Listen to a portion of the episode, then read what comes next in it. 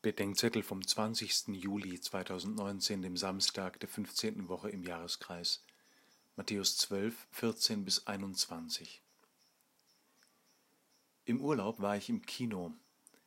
Ich gebe zu, ich habe Godzilla 2 gesehen.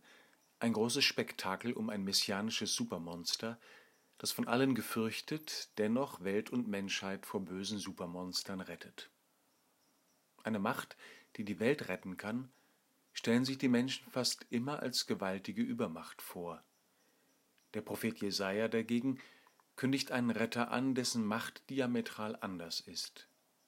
Es ist eine leise Macht, die nicht zankt und keinen Lärm macht, das geknickte Rohr nicht bricht und den glimmenden Docht nicht auslöscht.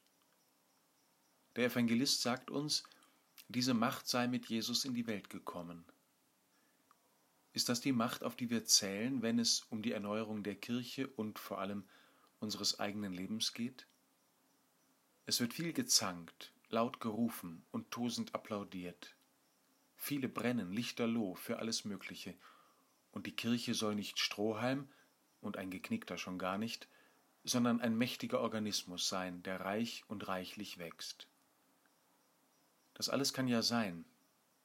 Aber wo sind die, welche die leise Stimme des Gottesknechtes hören und aufnehmen?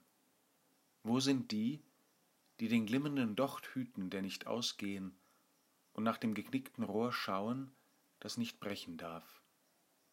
Denn einmal kommt einer, der leise das entscheidende Wort sagt, der den glimmenden Docht ins Öl wirft, damit das eine erleuchtet und das andere verbrannt wird. Einer, der aus dem geknickten Rohr noch einmal das Körbchen für Mose flicht, damit das Volk Gottes aus der Sklaverei findet.